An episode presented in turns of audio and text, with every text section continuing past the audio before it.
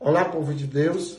Estou passando aqui para dar notícias do que aconteceu ontem às cinco e meia da tarde. Estávamos voltando da Capela de Jesus das Santas Chagas quando tivemos um acidente no qual a manhinha, né, a pessoa que desde que eu nasci cuidou de mim, dos meus irmãos e do meu pai até sua morte, veio a falecer. Dois irmãos, a Vevé e o Júnior, e o Anderson, meu secretário. Graças a Deus estivemos é, envolvidos nesse acidente, porém a vitória foi maior. Eu vejo que a passagem da manhã, por mais dolorosa que seja, com 83 anos, já com início de Alzheimer, foi providencial. Deus a levou no momento certo, como ela estava dizendo. Eu